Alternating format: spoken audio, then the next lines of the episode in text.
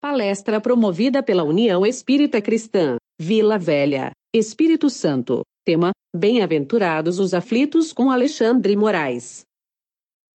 Olá, sejam todos bem-vindos. Que bom que estão aqui. Quero agradecer a presença de todos. Nós vamos fazer uma leitura preparatória para que nós possamos ambientar para começar o nosso estudo de hoje. Do livro Caminho, Verdade e Vida, psicografia de Emmanuel por Chico Xavier, a lição Paz. Disse-lhes, pois, Jesus outra vez: Paz seja convosco. João capítulo 20, versículo 21.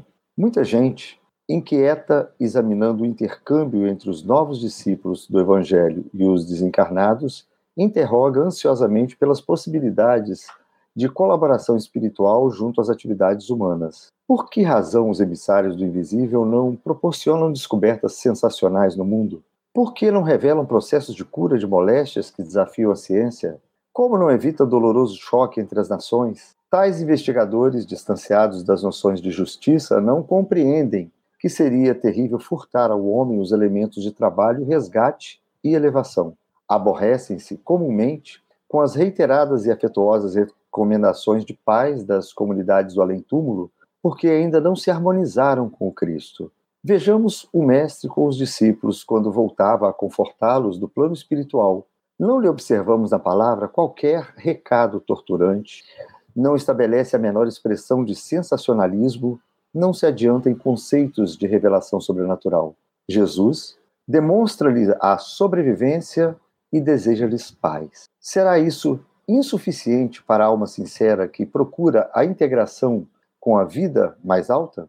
Não envolverá em si grande responsabilidade o fato de reconhecerdes a, a continuação da existência além da morte, na certeza de que haverá exame de compromissos individuais? Trabalhar e sofrer constituem processos lógicos do aperfeiçoamento e da ascensão, e que atendamos a esses imperativos da lei com bastante paz é o desejo amoroso e puro de Jesus Cristo. Esforcemo-nos por entender semelhantes verdades, pois existem numerosos aprendizes aguardando os grandes sinais, como os preguiçosos que respiram à sombra à espera do fogo fato do menor esforço.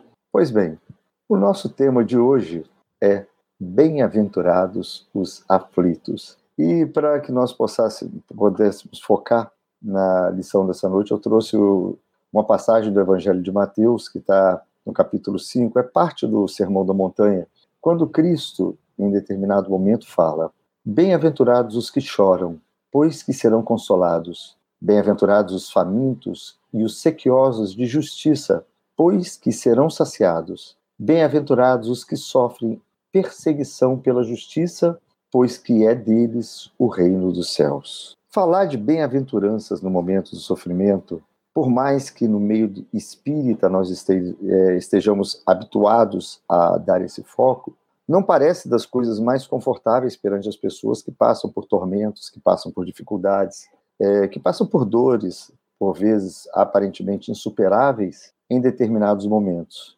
E o nosso estudo é nós vamos ter que ir na base e tentar entender a origem dessa bem-aventurança. Como podemos acreditar que seja bem-aventurado aquele que encontra-se mergulhado na dor? Como podemos imaginar bem-aventurança no momento de atribulação, do tormento? A verdade é que a grande maioria das pessoas tem dificuldades de compreender é, essa visão por limitar a sua compreensão à vida atual, por limitar àquilo que está sendo vivenciado naquele momento. E é natural, porque durante todos os séculos que desenvolvemos a nossa visão material é, a respeito da, da, da existência humana, nós nos desligamos um tanto quanto da, do lado espiritual. Então, nós aprendemos a ver a limitação da vida entre o contexto do nascimento até a, a morte. Sendo assim, ou seja, é, o contexto torna-se simplesmente dentro daquilo que está dentro da existência presente. Agora, comecemos a imaginar a dificuldade de se compreender. Porque é muito fácil falar, observando em determinados pontos religiosos, que o sentimento ou que o sofrimento purifica a alma humana, que a compreensão do sofrimento pode engrandecer o homem, Tudo bem, tudo isso é uma realidade, mas é, para quem encontra-se mergulhado no momento de dor, muitas vezes a pergunta que ela quer saber é o porquê. Porquê daquela dor? E é, era comum, quando nós pegávamos até os cultos é, realizados pelas tribos ou pelas civilizações passadas, é, falasse de atitudes sociais ou de atitudes familiares ou mesmo atitudes pessoais que houveram sido tomadas contra o pensamento de Deus ou contra as leis de Deus e que pudessem ter causado qualquer tipo de sofrimento, qualquer tipo de dor.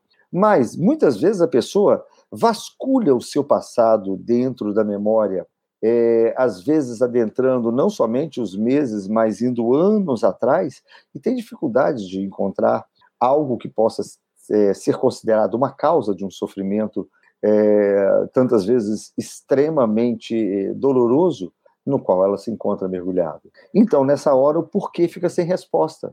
Porque nós não achamos, às vezes, dentro do contexto é, da parte cabível dentro da memória, algo que possa ser proporcional ao tamanho do sofrimento no qual, às vezes, encontra-se passando.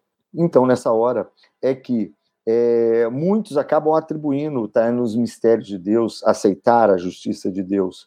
Só que é, é muito difícil a pessoa é, compreender uma justiça que ela não é capaz de enxergar. Aceitar por fé a, os desígnios divinos é uma sabedoria, vamos dizer, que é até uma, é, uma posição de grandeza espiritual mas a grande maioria tem dificuldade em simplesmente aceitar. Por que é que Deus quis isso para mim e não quis para o outro?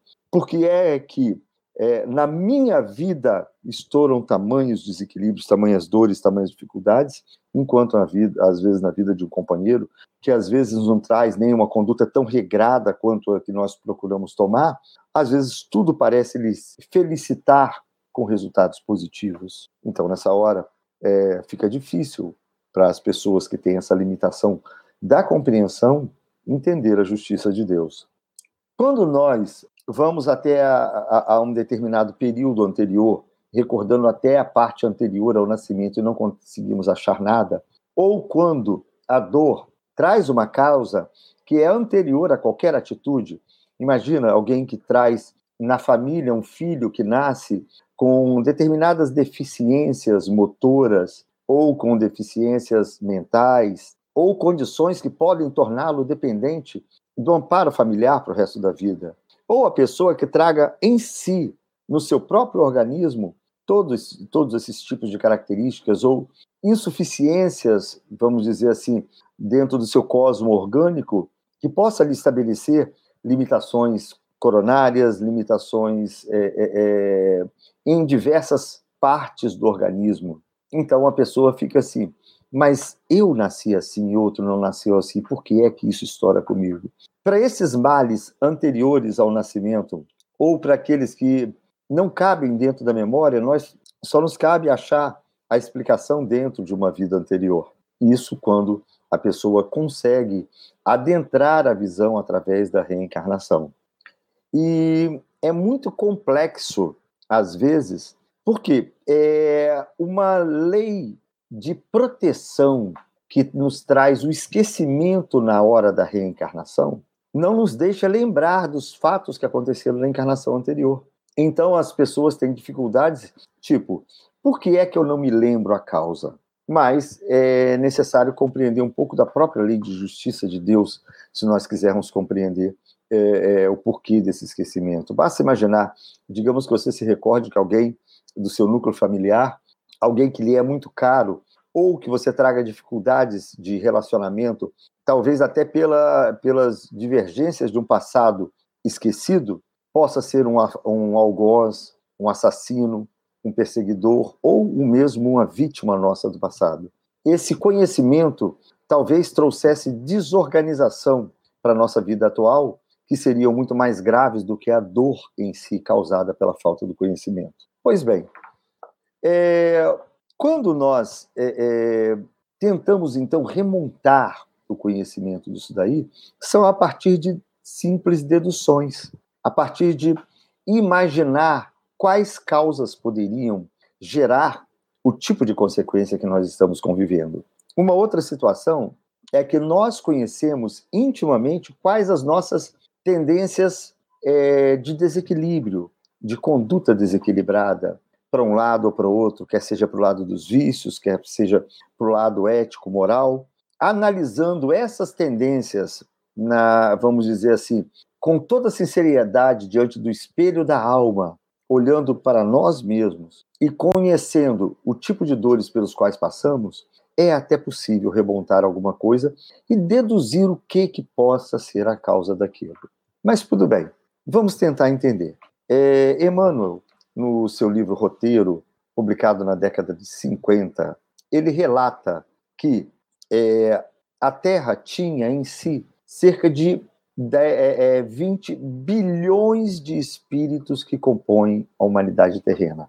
Desses espíritos, ainda relata dentro do mesmo texto que cerca de 10 bilhões deles, ou seja, metade aproximadamente, tratariam-se de bárbaros ou semi-civilizados. Portanto, nós temos uma visão de que a nossa humanidade terrestre traz em si características de conduta ainda um tanto quanto atrasadas, um tanto quanto bárbaras. Por mais que tenhamos é, é, evoluído intelectualmente, por mais que tenhamos evoluído nos milênios que se passaram recentemente, nós ainda carregávamos metade de nós semi-civilizados ou bárbaros há cerca de 50, 60, 70 anos atrás. Ou seja, isso não é tempo para suficiente para a evolução moral.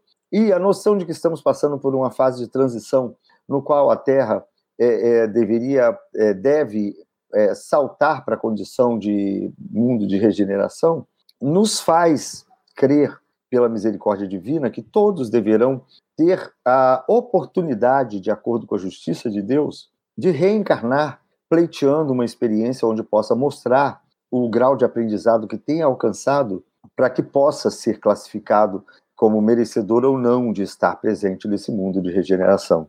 Tanto que é, João Evangelista narrou no Apocalipse o quanto a iniquidade faria-se presente quando aproximasse o tempo de virada dos, do, do, da, das épocas, das eras. Então, quando nós vemos o mundo que nós temos hoje, repleto de iniquidades, repleto de injustiças, injustiças que eu digo, aquelas praticadas pelo homem, repleto de condutas desequilibradas em todos os, a, todos os cantos do pensamento humano, nós às vezes perguntamos como é que podemos conviver com isso, como é que podemos almejar uma felicidade mergulhado num mundo que parece cada vez pior, pior do que era antes. Só que essa fase de transição caracteriza pela oportunidade, pela misericórdia de Deus, dando oportunidade a todos para que todos possam passar por uma tentativa de aprovação em nova experiência, para que possa almejar a alcançar esse mundo de regeneração. Agora, pensando nesse período de turbulência no qual a Terra está imersa em uma série de conflitos, quer sejam conflitos bélicos, conflitos existenciais. Estamos nos séculos, tanto o passado quanto esse, que tende a repetir como século da depressão ou da ansiedade, que é um dos outros grandes males da humanidade. Estamos mergulhados num turbilhão de desequilíbrio. E diante disso, é natural que a aflição ecloda por toda parte, que esteja presente em todos os continentes, em todos os meridianos da Terra. Então, nessa hora, é natural que vejamos o pipocar de casas religiosas para todos os lados e o povo pedindo por amparo, rogando por amparo, sonhando com é, é, é, um amparo. E daí que vem aquela máxima do Cristo: Eu rogarei a meu Pai, e este vos enviará um outro consolador, o Espírito de verdade, que hoje o mundo não pode é, é, receber porque não vê, mas que habitará convosco por todos os tempos. Pois bem, dentro dessa égide do Cristo, nós recebemos, na iminência desse início dessa transição, a doutrina espírita que nos permite compreender um pouco mais profundamente a legislação divina através da é, lei da reencarnação. A doutrina espírita não cria, mas explica a reencarnação. E compreendendo a existência de vidas pretéritas, nós temos como deduzir que, sendo nós sempre os autores de, ou a causa de todas as dores pelas quais passamos, para que possamos compreender a justiça de Deus, é natural que, se a origem do mal que nós vivemos hoje não esteja dentro daquilo que podemos recobrar dentro de nossa memória, esteja numa vida anterior. E dessa forma, conseguimos encontrar, através de uma explicação racional, bases que possam nos dar é, a possibilidade de vislumbrar a existência de uma justiça. Quando nós pegamos principalmente as obras complementares ou as obras mais recentes, como as inúmeras que relatam detalhes da vida no plano espiritual, psicografia de André Luiz através de Chico Xavier, começando por Nosso Lar e por aí indo por uma série de 12 obras, nós encontramos nas entrevistas de André, em determinados relatos, pormenores de experiências de vida de que, pessoas que passaram por determinadas é, circunstâncias e as consequências que isso trou trouxe na vida pós-vida e mesmo na vida seguinte, como uma forma de resgatar aqueles males plantados no passado. Sendo assim, nessa infinidade de experiências, não só as de André Luiz, mas vamos ter é, é, também inúmeros é, relatados pelo espírito Manuel Flomeno de Miranda, através da psicografia de Divaldo Pereira Franco. Temos relatos de Ivone Amaral Pereira, também obras fantásticas que focam o lado do suicídio, e por aí vai. As fontes são inúmeras. Agora, com essa infinidade de experiências, é normal que possamos remontar características que poderiam desenhar situações dolorosas similares àquelas que nós passamos nos dias de hoje. Então, é possível, pelo menos, compreender e, pelo menos, é, enxergar que por trás da aparente dor encontram-se simplesmente consequências racionais e perfeitamente adequadas a faltas que possamos ter cometidos em experiências anteriores. Mas aí nós caímos diante de uma seguinte situação. Ah, então você faz, você comete um erro e você colhe as consequências. Se você causou determinada dor, você vai sofrer uma dor similar. Mas isso pareceria a chamada pena de talião, aquilo que acontece no Velho Testamento, que nós vamos também encontrar no Código de Hammurabi, quando era aplicado, aplicado uma pena dolorosa condizente com o crime que a pessoa, ou com o erro que a pessoa tivesse cometido. O que, apesar de aparentar justo para aquela época, para nós, nós vemos como extrema violência, principalmente se compreendermos que a própria lei humana já tem caracteres, caracteres de, de vamos dizer assim, de bondade, quando permite progressão de pena, quando permite é, liberdade condicional, quando permite penas alternativas e uma série de outras coisas. Seria a lei do, do homem mais avançada do que a lei de Deus? Claro que não. A nossa legislação é limitada inspira-se na legislação divina. E isso está avançando à medida que nós tentamos imitar a legislação de Deus. Então, como é que funciona essa legislação do errar, causar dor e sofrer as dores? Bom, quando nós avaliamos o Evangelho, que tem caráter exclusivamente educacional desde o seu princípio. Não existe uma página sequer que nós vamos ver Jesus julgando ou punindo alguém pelas faltas. Pelo contrário, eu sempre dou o exemplo da mulher adúltera, que quando as pessoas largam as pedras e se vão, ele pergunta: Onde estão os que te condenam? Ela fala: Se foram. Ele fala: Nem tão pouco eu te condeno. Vai, não tornes a errar para que não te aconteça coisa pior. Então, observa: de trás da lição, ele que tinha uma conduta moral capaz de julgar ou apto a apontar o dedo para qualquer um de nós, ainda assim opta simplesmente pela educação. Então, o evangelho tem caráter puramente educativo. Em todas as passagens, ele é educativo. Instrução, como é que nós podemos construir algo melhor para nós. Se lá atrás, no, no, Velho Testamento, tinha não matar, não cobiçar a mulher do próximo, honrar pai e mãe, por aí vai, nos Dez Mandamentos, no Evangelho, ele nos oferece a promessa de algo melhor através das bem-aventuranças, como o Sermão da Montanha, uma das mais belas páginas já escrita pelo homem, através de condutas que nós devemos adotar para nós para que possamos alcançar a isso.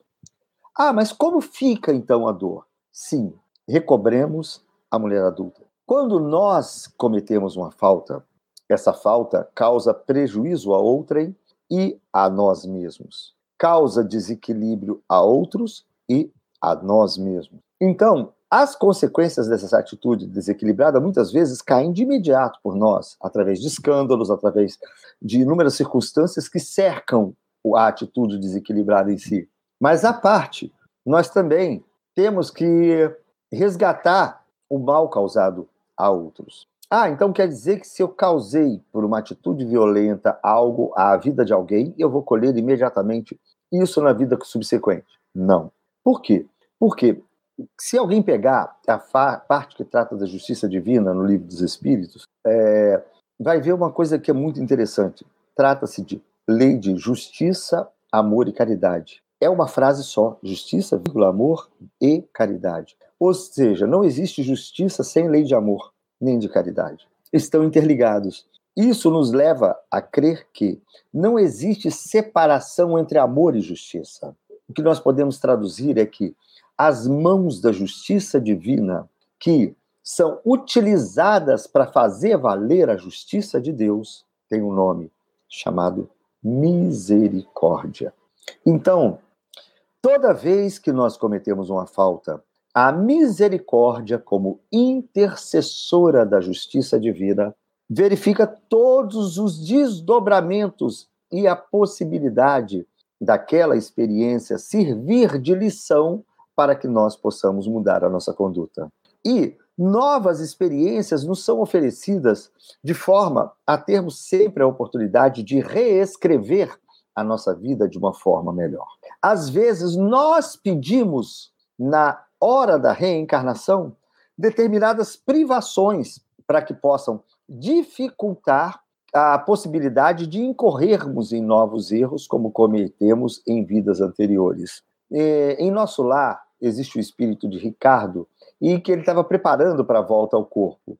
E quando ele vai visitar a sua, é, é, a sua família é, é, espiritual durante um, um, uma sessão de desdobramento, ou seja, os filhos dele então indagam o que, que poderiam fazer para ele quando ele estivesse reencarnado. E ele simplesmente respondeu: roguem a Jesus para que eu nunca disponha de facilidades na terra. Porque quando nós gozamos das facilidades, quase sempre nós desvirtuamos o nosso caminho. É mais comum que nos momentos de sofrimento nós busquemos a, a, a, a religiosidade. Então é natural que nos momentos de facilidade nós nos afastemos para simplesmente atender aos nossos prazeres. Daí que vem aquela colocação, que é mais fácil é, passar um camelo no buraco de uma, agulha do que um rico entrar no reino dos céus. Porque a prova da riqueza ou a prova das facilidades geralmente nos abrem a possibilidade de, pela falta de sofrimento, incorrermos em novas faltas, em novos erros e novos desvios, vamos dizer assim. Então, é, essa preparação, esse momento, quando nós adentramos, nós tentamos cercar, pedir que não seja, não sejam colocadas delimitações para diminuir as probabilidades de errarmos durante a reencarnação. Só que essas delimitações, muitas vezes, já são consideradas sofrimentos. Falta de possibilidade financeira, falta de total saúde física, falta de determinados recursos e por aí vai. Aonde está a causa? Em buscarmos nos educar. Ah, mas e a questão do, do, das consequências dos nossos erros recaírem sobre nós mesmos? Sim, isso pode acontecer. Por isso que nós estamos no mundo de expiação e prova. Mas Emmanuel, no seu livro Justiça Divina, nos relata que a expiação é o último dos recursos da justiça de Deus. Como assim? Imaginemos um pai que tenta educar um filho, mas o filho, durante a fase da adolescência, descamba para o, para o lado do vício das drogas. O pai tenta lhe oferecer educação, tenta lhe trazer pelo convencimento, e às vezes não consegue, o filho permanece no erro. Então o pai tenta ser mais duro, poda-lhe possibilidades, tira-lhe recursos financeiros para tentar ver se é, seca a possibilidade dele recorrer ao vício. Ainda às vezes assim o filho continua naquele caminho do desequilíbrio. O pai impõe castigos e tratamentos forçados. Ainda assim, o filho, às vezes, incorre naquele erro.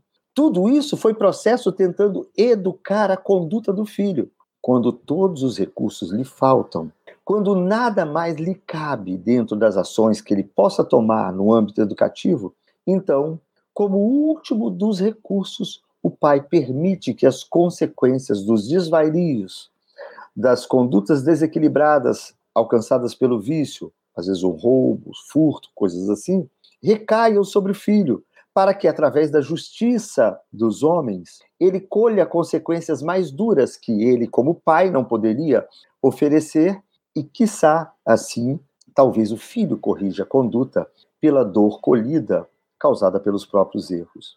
Da mesma forma, a justiça divina tenta nos levar à conduta correta sempre pelo caminho da educação, sempre tentando trazer-nos de volta ao equilíbrio. Quando Deus permite que o karma ou que é, a expiação atinja a nossa vida, é porque todos os recursos possíveis, alcançáveis através da misericórdia, através da educação, saíram do alcance. Somente nessa circunstância é que a dor das consequências das, dos nossos atos recaem em nosso caminho de uma forma mais pungente, vamos dizer assim. Ah, então recai. Poxa, mas então imagina uma pessoa que renitentemente assassinou, causou morte violenta a alguém 10, 20, 50 vezes. Será que no final ela vai ter que passar por uma expiação de sofrer 10, 20, 50 mortes violentas para que possa resgatar aquilo? A resposta é não. Primeiro, tudo foi tentado modificar através da educação. Agora, quando nada mais foi possível, aí as consequências similares vão cair no caminho daquele espírito para que, sofrendo uma dor similar àquela que ele é capaz de causar, ele possa, talvez assim, em última instância, corrigir a sua conduta. Ah, mas então vão acontecer inúmeras vezes? Não, porque voltemos a recordar que a justiça de Deus ela é totalmente educativa. Então, sendo assim, nós vamos sofrer a consequência exclusivamente pelo tanto necessário para que mude a nossa consciência e a nossa conduta para que não cometamos mais aquele tipo de erro. Portanto, pode ser que uma única dor seja suficiente para aquilo porque a misericórdia está, acima de tudo, nos chamando para a correção de atitude e não para uma punição. A lei de Deus não é punitiva, ela é sempre educativa. Eu não me canso de repetir. Tá, então nós temos que ter consciência de que quando a dor atinge o nosso caminho, qualquer que ela seja, ela, na verdade, já veio filtrado pelas possibilidades educativas anteriores e caiu em última instância. Agora, claro que toda dor causa-nos aflição, causa, toda dor causa-nos desconforto. Por isso é que nós temos a tendência a mudar a nossa conduta. Agora, qual a vantagem de estarmos aqui? Bom, quando nós estamos a sofrer, significa que o processo está na fase já corretiva. E é um chamamento para que nós possamos decidir o nosso futuro através de novas condutas que evitem, mais uma vez, aquele tipo de consequência sobre nós mesmos. Então, nós temos que avaliar essa dor e tentar compreender que ela, de uma forma educativa, está nos chamando para que nos aproximemos da lei de Deus. Porque os reiterados chamados feitos através do convite, nós não atendemos. Ah, então a visão da doutrina espírita é que a dor é benéfica. É e sim, mas não é para ser visto como algo a ser buscado. Não é a questão de buscar-se flagelos porque a dor vai me beneficiar. A dor útil é aquela que é aplicada, tal qual uma massagista que, às vezes, para colocar é, um terapeuta, para colocar os, é, vamos dizer assim, os músculos ou os nossos ossos nos lugares, nos é, causam uma condição de dor para que o equilíbrio seja reorganizado, mas não simplesmente uma dor sem motivo para isso. Então, a dor, quando nos alcança, ela alcança exatamente no ponto, no calcanhar de Aquiles, naquilo que é capaz de nos causar o, a queda ali na frente. Ah, mas às vezes então eu fico pensando, quando eu vejo uma pessoa sofrendo, então eu tenho que deixar ela sofrer, porque afinal de contas aquilo está sendo corretivo para ela? Também não é bem assim. Por quê? Porque Parte do nosso aprendizado é aprender a lidar com a nossa sensibilidade de desejar ao outro aquilo que gostaríamos que fosse feito a nós mesmos. Julgar que a dor possa ou não ser útil para o outro cabe a Deus, cabe à justiça divina. Nos cabe, como filhos de Deus, irmão daquele que sofre e que aprendeu a fazer com o próximo aquilo que gostaria que nos fosse feito, a estender sempre a nossa mão para tentar amparar e amenizar o sofrimento do próximo. O meu julgamento para dizer que o outro precisa sofrer acaba por ser uma conduta minha, porque eu não tenho cabedal ou conhecimento suficiente para julgar a conduta do outro. Então passa a ser um erro que seja, primeiro, a vamos dizer, frieza com que eu me preocupo com a dor alheia, e segundo, avaliar os erros dos outros quando eu tenho meus próprios erros para avaliar. O que nós precisamos aprender a fazer é compreender a nossa dor e tentar sempre amenizar a dor alheia. Aprender a separar dor de sofrimento, porque a dor é inevitável.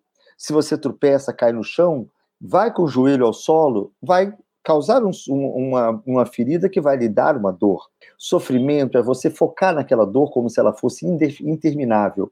Todos nós passamos por processos de dores que fazem parte da nossa vida e parte do nosso aprendizado. Só que quando nós nos olhamos com olhos de autopiedade, acreditando que somos os maiores sofredores do mundo, muitas vezes nós nos enxergamos como portadores de dores insuperáveis e convertemos o que seria uma dor passageira em um sofrimento, em algo que nós não superamos porque passamos a cultivar e ampliar aquilo, tal qual cultivamos um canteiro de hortaliças ou de flores. Cuidamos para que ela floresça e às vezes as pessoas têm o hábito de cultivar as próprias dores para que elas possam aflorar e possam ser vamos dizer assim, chamar atenção aos olhos das outras pessoas. Tadinho dele, olha o que, que ele está passando. Quando, no fundo, é, também nos foi dado a capacidade de compreensão psicológica do processo de dor, aprendendo a lidar e amenizar esse processo em nós. Quando você vira para uma criança que cortou o dedo e está chorando e fala: Olha lá o cachorro, que a criança, a criança distrai, que ela tira o foco do dedo, ela para de chorar. Então, nós temos que aprender com a nossa própria experiência a aprender a mudar os focos para que nós possamos amenizar o nosso sofrimento das dores que são inevitáveis. Aprender a lidar com as aflições utilizando as ferramentas que nós temos em mãos. E a intelectualidade, a psicologia, tudo aquilo que nós desenvolvemos nos últimos séculos, nos dão base para que possamos fazer isso é aprender a lidar com a dor, torná-la parte da nossa vida sem que ela seja o verdadeiro abismo de nossa vida, torná-la parte do nosso caminho sem que ela seja o motivo da queda em nosso caminho. Eu gosto sempre de lembrar o exemplo saudoso do inesquecível Jerônimo de Mendonça, espírita, tetraplégico, é, foi o veículo para a construção de inúmeras obras de caridade e de inúmeros trabalhos de amparo às pessoas. Conta-se que certa vez, ele que se tornou conhecido nacionalmente, Roberto Carlos, inclusive, era grande amigo dele, o visitava sempre.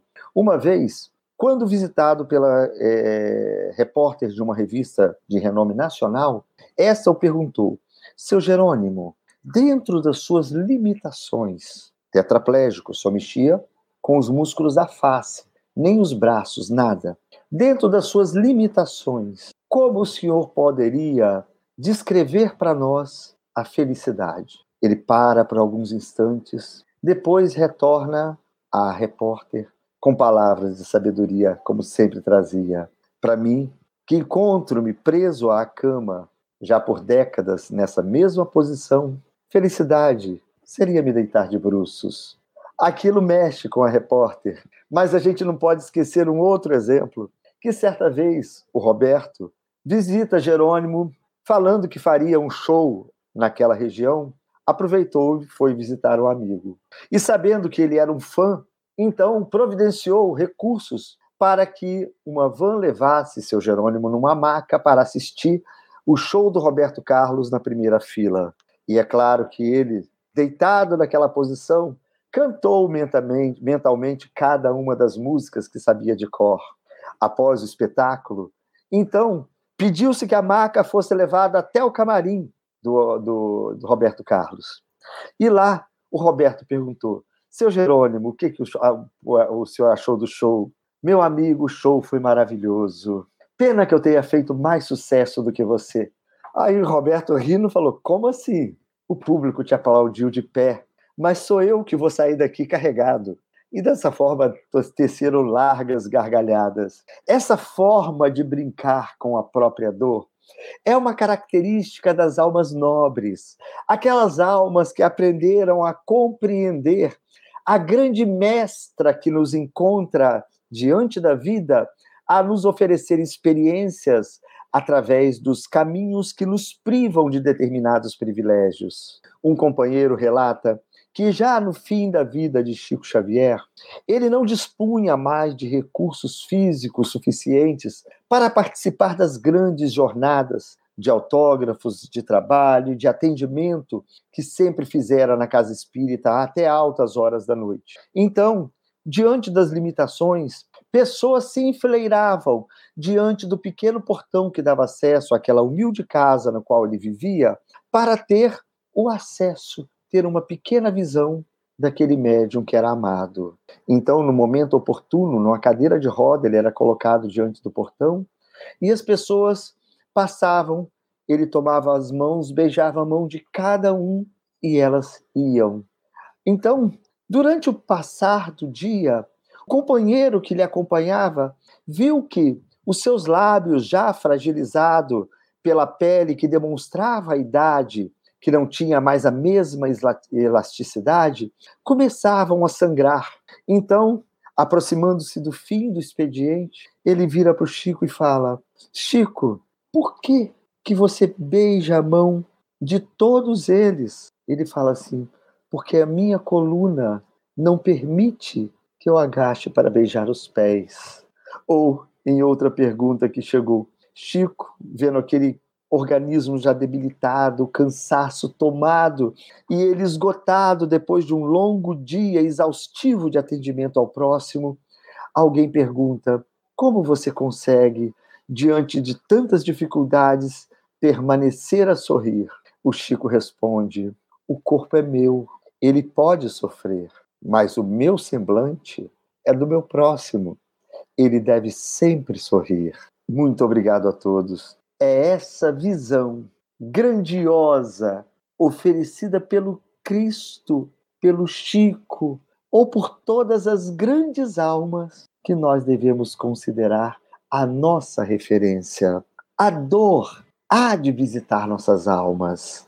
A dor há de fragilizar nossos corpos, a dor há de estar presente em nossas vidas, aprender a tirar dela as lições, aprender a usar ela como verdadeira direcionadora da nossa compreensão da vida é a grande sabedoria. Aprender de que outros sofrem mais do que nós é a lição que a caridade nos oferece ter a sabedoria de amenizar as nossas dores pela compreensão das causas de que nós fomos o veículo e aprendendo a estender a mão para amenizar as dores daqueles que padecem das dores dos próprios caminhos, é aprender a vestir a veste do Cristo em nossas vidas, é aprender a colocar o bem em nossas ações é aprendermos a sermos integrais, não somente pensar em Deus, mas também falar de Deus e principalmente aprender que além de pensar e falar, nós temos que vivenciar em nossa vida a lei de Deus. Obrigado a todos pela atenção, que essas palavras possam nos orientar a engrandecermos a nossa compreensão do nosso próprio caminho. Que assim seja.